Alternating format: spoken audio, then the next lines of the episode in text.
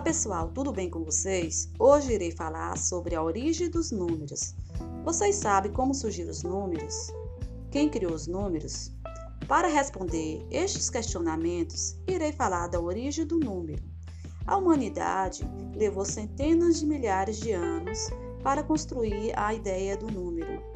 Antigamente, a matemática era diferente da maneira que conhecemos hoje. Antigamente, a maioria das pessoas não sabia contar e o número surgiu a partir da necessidade de contar objetos e coisas, como, por exemplo, a necessidade de contar um rebanho. Uma situação que pode ter acontecido há muitos anos. Um pastor, toda manhã, levava as ovelhas para pastar.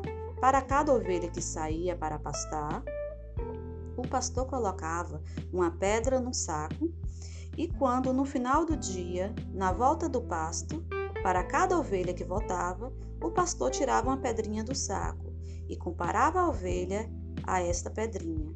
E se não sobrasse pedra, significava que todas as ovelhas haviam voltado.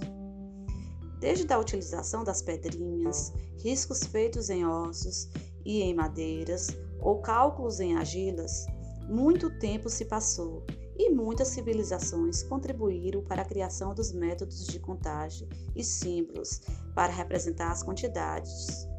Hoje usamos números para contar, medir, ordenar, identificar.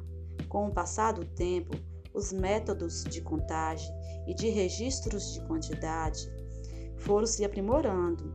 Algumas civilizações começaram a criar símbolos e sistemas de numeração próprios, como por exemplo a numeração maia, numeração babilônica, numeração egípcia, numeração grega, numeração romana e o sistema de numeração decimal, que é o nosso sistema de numeração e também é chamado de sistema indo-arábico. Indo porque o antigo povo indiano foi o seu criador e arábico porque os árabes ajudaram a aperfeiçoá-lo. Com o desenvolvimento do homem da matemática, surgiu a palavra cálculo, que em latim significa contas com pedras. Vocês perceberam como a matemática é importante? Espero que tenha gostado.